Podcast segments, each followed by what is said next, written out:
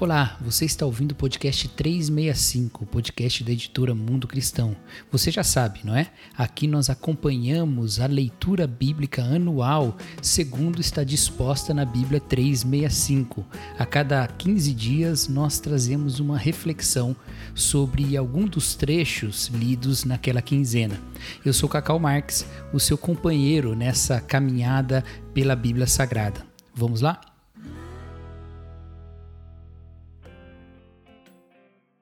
O livro do Êxodo conta a saída do povo de Deus do Egito na direção da terra prometida. Como o povo de Deus foi parar lá? Bom, vamos devagar então. O pecado cometido lá por Adão no Éden e que desvirtuou toda a humanidade trouxe muitas consequências terríveis. Por várias vezes no livro de Gênesis, Deus tenta recomeçar a história. Ele recomeça com Abel, depois com Sete, depois com Noé, e depois de toda a confusão que o pecado causou no mundo e toda a tristeza, opressão, maldade, Deus resolve recomeçar tudo de novo com um homem. Um homem nascido na Mesopotâmia chamado Abraão.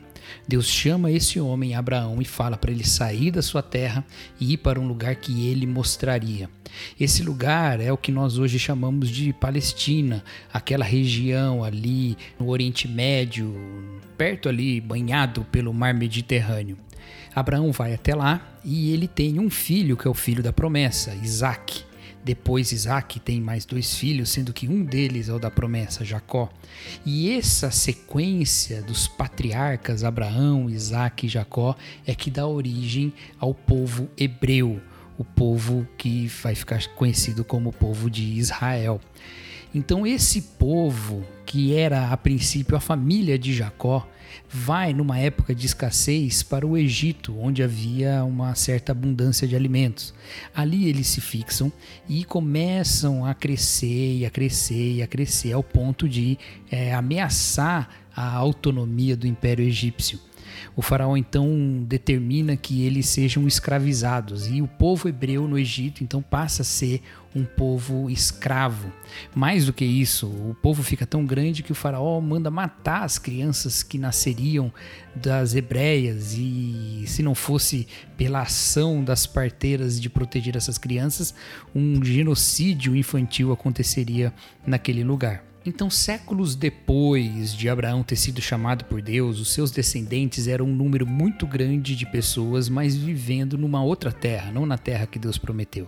Eles viviam ali no Egito num regime de escravidão.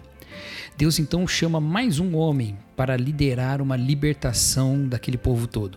Esse homem é Moisés. Moisés vai ser o líder desse povo na saída do Egito na direção da terra prometida, aquela mesma terra que foi prometida lá para Abraão, que hoje nós chamamos de Palestina, mas que é chamada na Bíblia de Canaã. A história dessa saída do povo hebreu do Egito é a história que é contada no livro do Êxodo.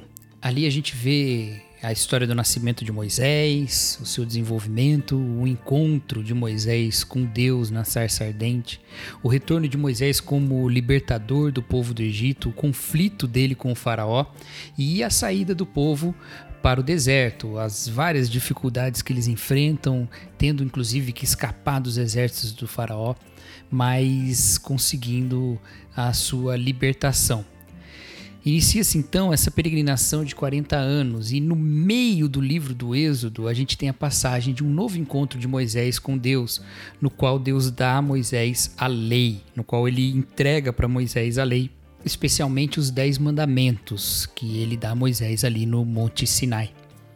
Êxodo 20, o texto dos Dez Mandamentos, abre a seção legal da Torá, a parte em que os cinco primeiros livros da Bíblia focam mais nas leis e nos preceitos que Deus passa, deixando para trás a parte mais narrativa e retomando essa narrativa lá no livro de Números. Então, metade do livro de Êxodo, todo o livro de Levítico e uma parte do livro de Números é a parte, vamos dizer assim, de conteúdo mais jurídico do Pentateuco.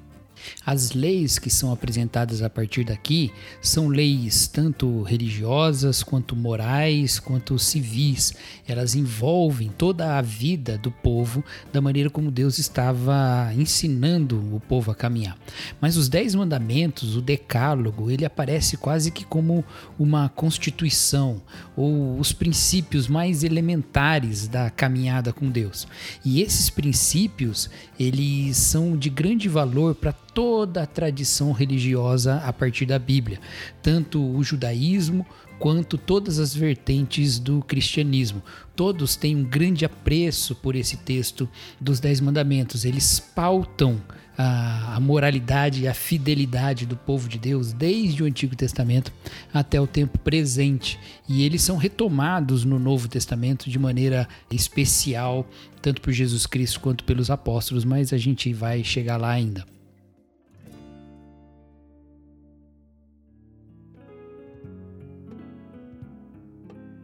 Mas tão importante quanto os mandamentos do Decálogo é o prólogo do Decálogo, ou a parte em que Deus se apresenta ao trazer esse texto para Moisés. É, não é a primeira vez que ele se encontra com Moisés e nem a primeira vez que ele se apresenta.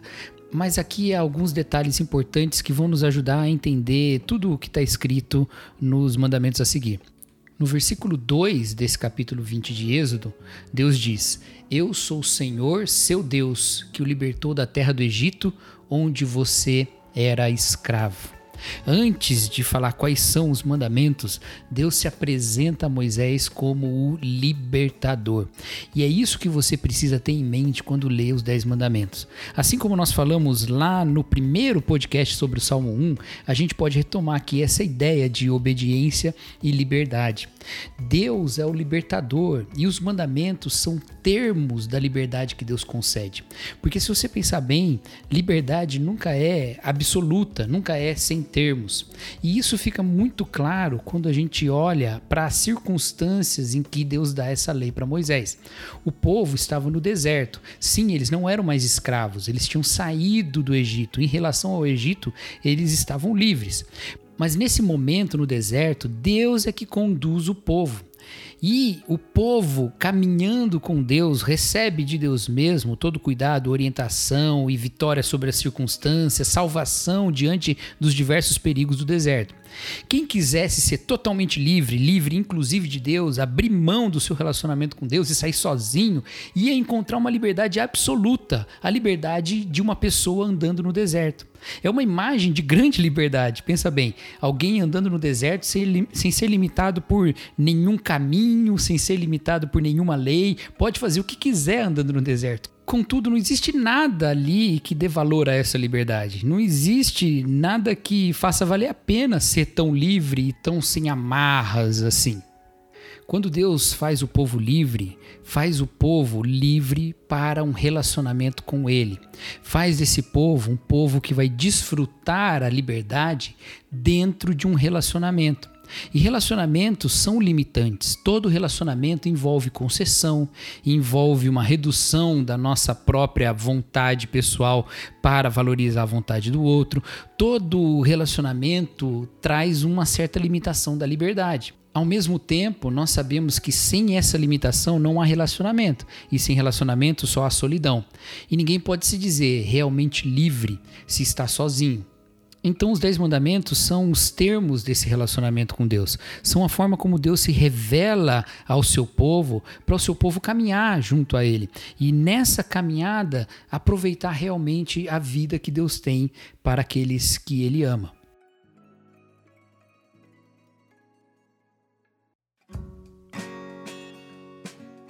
A liberdade do povo está atrelada ao libertador, ao Deus que concede essa liberdade.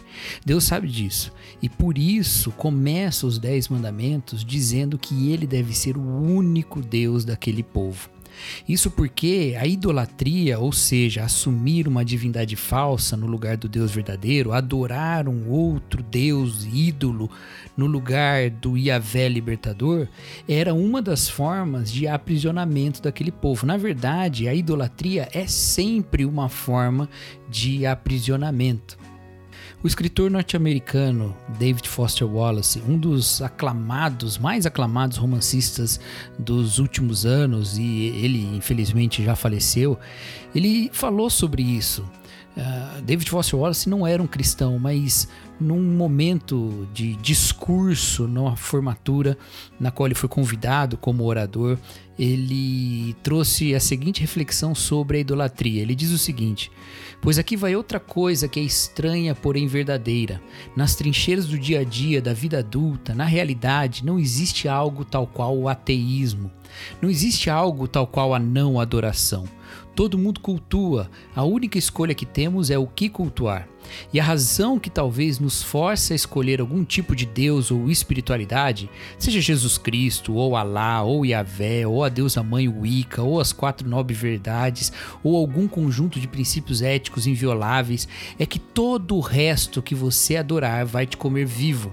Se você cultua dinheiro e posse, se eles são o que te faz atingir o verdadeiro sentido da vida, então você nunca terá o suficiente, nunca sentirá que tem o suficiente. É a verdade. Cultue seu corpo e beleza e sensualidade, você sempre se sentirá feio. E quando o tempo e a idade começarem a aparecer, você morrerá um milhão de vezes antes deles finalmente sentirem pesar por você. Em algum nível, todos nós já sabemos disso. Já foi codificado como mitos, provérbios, clichês, ditados, parábolas, o esqueleto de todas as boas histórias. O truque é deixar a verdade na primeira fila da consciência diária. Cultue poder, você vai acabar se sentindo fraco e com medo, e você sempre precisará de mais poder sobre os outros para anular seu próprio medo. Cultue seu intelecto, sendo visto como inteligente, você acabará se sentindo idiota, uma fraude, sempre à beira de ser descoberto. Mas a parte traiçoeira dessas formas de adoração não é que elas sejam ruins ou pecaminosas, mas que elas são inconscientes, elas são configuração padrão. O que o David Foster Wallace fala, num sentido não cristão, porque novamente ele não era um cristão, é que ninguém tem a escolha de não adorar alguma coisa. E isso a Bíblia nos ensina: ou você adora a Deus, ou você vai adorar alguma outra coisa, você vai buscar uma outra coisa que dá sentido para a sua vida, e essa outra coisa vai reinar e dominar sobre você. É por isso que Deus diz: Não tenha outros deuses além de mim. Ele é o Deus libertador, o Deus que tirou da casa da escravidão, lá do Egito. E ele fala: Não tenha outros deuses além de mim, senão vocês serão novamente escravizados por esses deuses. Eu ofereço a liberdade. Se você não se apegar à liberdade que eu ofereço, você será dominado pelos ídolos que você eh, busca servir. É, isso não é só um entendimento, aprofundamento desse texto puro e simples aqui de Êxodo 20, não. Deus fala exatamente isso lá em Deuteronômio, quando ele vai reforçar a lei contra a idolatria. Ele fala isso com todas as letras, lá em Deuteronômio 4, no versículo 28. Ele fala que se o povo abandonasse a adoração a Deus e buscasse outros ídolos, eles iriam para a terra estrangeira, assim como eles estavam no Egito, né? Mas veja como é que ele fala lá em Deuteronômio 4, 28. Lá, em terra estrangeira, adorarão deuses de madeira e pedra, feitos por mãos humanas, deuses que não podem ver, nem ouvir, nem comer, nem cheirar. E essa ideia de adorar esses deuses não era simplesmente de que eles fariam cultos a esses deuses, mas que eles seriam servos desses deuses, que eles seriam escravos desses deuses. Quando Deus diz que Ele é o único Deus e que eles não devem ter outro Deus diante deles, Ele está falando que eles não devem é, se prender de novo, eles não devem se submeter de novo a poderes que os dominariam, poderes esses que são idolátricos. A adoração a Deus verdadeiramente verdadeira, a adoração ao Deus que é revelado nas Escrituras, é uma adoração libertadora, porque ela não deixa que a nossa vida tome sentido pelas coisas desse mundo, que são coisas que podem é, nos dominar a outros interesses alheios ao nosso mesmo e até os nossos próprios interesses escravizantes. Nós devemos nos voltar para o Deus libertador. Agora, esse não é o único mandamento sobre idolatria que a gente tem aqui no Decálogo. O segundo mandamento também é sobre idolatria. Diz o Senhor a Moisés: Não faça para si espécie alguma de ídolo ou imagem de qualquer coisa no céu, na terra ou no mar. Não se curve diante deles nem os adore, pois eu, o Senhor, seu Deus, sou um Deus zeloso. Trago as consequências do pecado dos pais sobre os filhos até a terceira e quarta geração dos que me rejeitam, mas demonstro amor por até mil gerações dos que me amam e obedecem aos meus mandamentos. Esse texto é um segundo mandamento mandamento. É separado do primeiro mandamento, ainda que eles falem os dois sobre idolatria, mas eles não são o mesmo mandamento. Um é não tenha outros deuses diante de mim. O outro é não faça imagens para si. Do que é que o Senhor está falando aqui e por que, que esses dois mandamentos são mandamentos separados?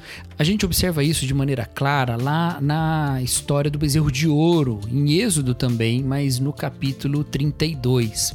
Ali, Moisés já trouxe os dez mandamentos para o povo, voltou para o monte para receber outras leis do Senhor e ele fica bastante tempo lá. O povo começa a ficar impaciente, começa a pedir que Arão dê algum jeito. Olha, a gente não sabe se esse Moisés morreu, faz alguma coisa. E Arão recolhe todo o que há de ouro das pessoas lá do povo, joga todo esse ouro no fogo e tira desse, desse fogo um bezerro de ouro, traz um, uma imagem de um bezerro de ouro. Veja só, no versículo 4 do capítulo 32 de Êxodo, aparece uma fala muito interessante sobre esse bezerro de ouro. Diz assim: ele recebeu o ouro, derreteu e trabalhou nele, dando-lhe a forma de um bezerro. Quando o povo viu o bezerro, começou a exclamar: Ó Israel, esses são os seus deuses que o tiraram da terra do Egito.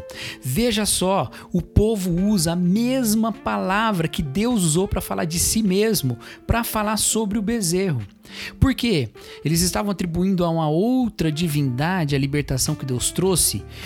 Isso poderia ser entendido assim: olha, eles estão falando que quem libertou foi um outro Deus. Mas quando nós lemos o versículo 5, nós percebemos que o problema era outro, ainda mais grave. Eles dizem, é, Arão diz no versículo 5, né? Diz assim: Percebendo o entusiasmo do povo, Arão construiu um altar diante do bezerro e anunciou: Amanhã haverá uma festa para o Senhor. O Senhor aqui, lá na língua original, no hebraico, é o próprio nome de Deus, Yahvé. Arão está dizendo assim: nós vamos fazer uma festa nesse altar, diante desse bezerro, uma festa a Yahvé. Arão estava atrelando o bezerro de ouro a Yahvé. Ele estava dizendo que aquele bezerro era o Deus que chamou Abraão, que chamou Moisés e que libertou o povo do Egito.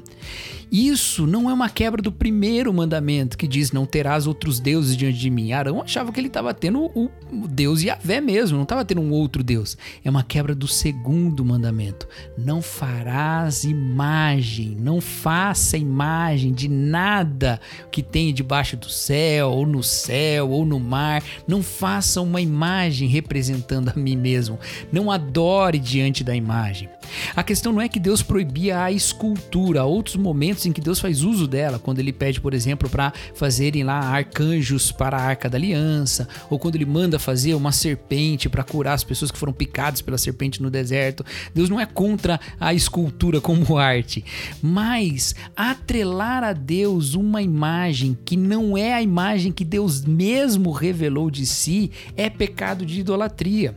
A idolatria não é só nós nos apegarmos a um outro Deus mas é também adorar a Deus segundo uma imagem diferente ou atribuir a Deus uma imagem que não é dele. E como nós fazemos isso? Quando nós transformamos Deus em alguma coisa que não é ele mesmo, quando nós transformamos Deus em algum conceito que seja um conceito dado à, à nossa própria vontade, seja um ideal ou uma ideologia política, seja uma visão econômica, seja o nosso trabalho, ou seja a nossa família, ou seja algum tipo de sonho, qualquer coisa individual ou coletiva que você diga isso é Deus, não que isso é um Deus, isso é o próprio Deus Yahvé, você está quebrando o segundo mandamento. E quebrando o segundo mandamento, você está se aprisionando de novo a ídolos ou está se submetendo a ídolos forjados por outros. Quando lideranças religiosas vão ao púlpito e defendem seus ideais como se eles fossem palavras de Deus e afastam o povo do Deus verdadeiro revelado nas Escrituras, eles estão quebrando o segundo mandamento e estão escravizando o povo a um Deus que não é o Deus de nosso Senhor Jesus Cristo. Você lembra que quando nós falamos do Salmo 1, nós dissemos que existe lá um movimento de imobilidade, que pouco a pouco o ímpio no seu caminho ia ficando cada vez mais imóvel até ele ficar parado na roda dos escarnecedores, sem se mover mais no caminho? Pois bem, essa ideia ela está muito próxima do que acontece com a idolatria também.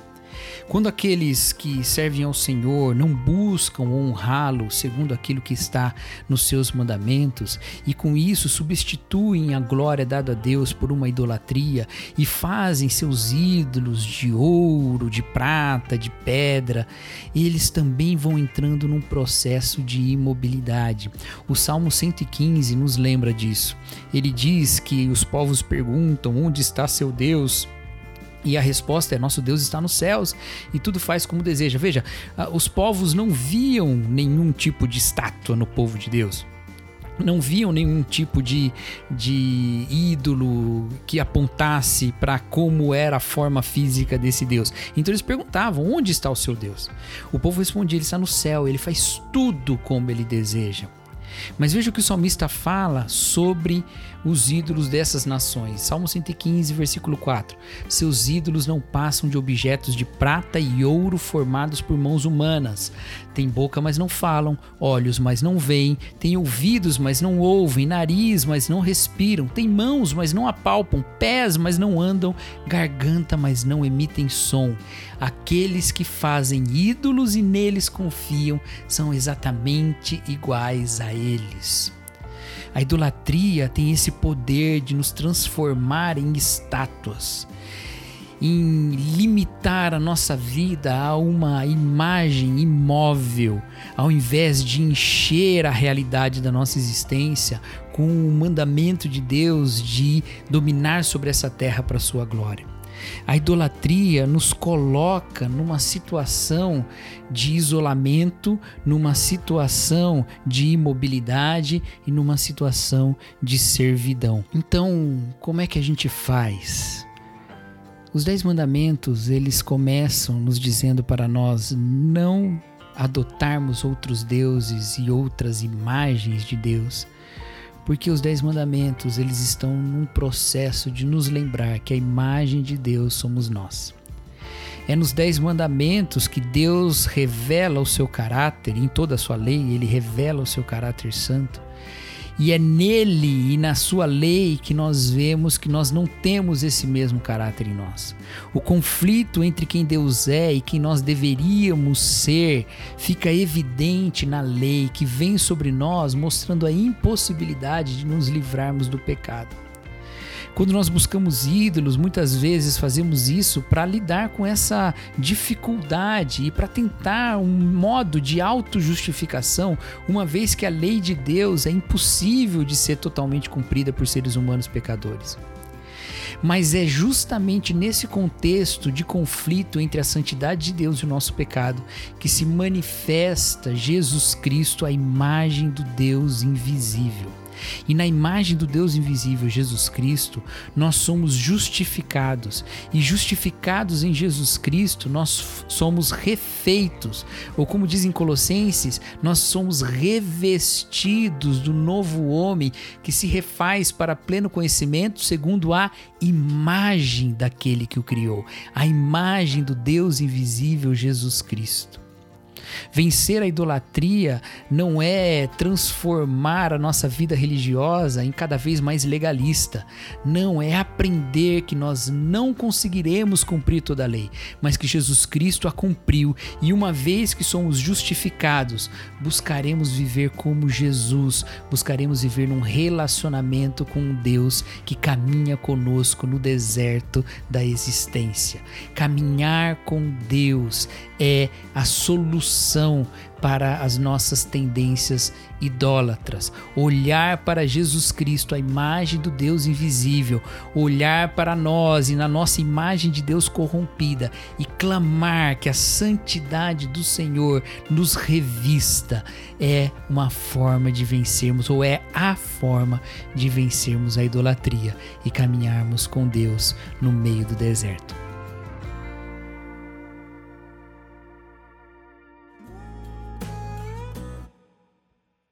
Hoje você tem uma oportunidade de olhar para sua vida e pensar o que é que está dando sentido para sua existência. Você tem caminhado atrás de quê? Tem vivido segundo o quê? E talvez reorientar seus passos segundo a vontade de Deus. Não para com isso se isolar de todo mundo, mas justamente o contrário, para que haja uma relação saudável da sua pessoa com toda a obra criada por Deus e com todos os seres que Deus criou à sua imagem, os seres humanos. Nós precisamos voltar os nossos olhos para uma adoração genuína ao Deus verdadeiro. Uma adoração que não está apenas nos nossos lábios e na nossa mente, mas está em todo o nosso coração e nas nossas atitudes uma adoração que toma toda a nossa vida e que nos coloca num relacionamento de amor com Deus, com Deus que já nos libertou e que nos ama.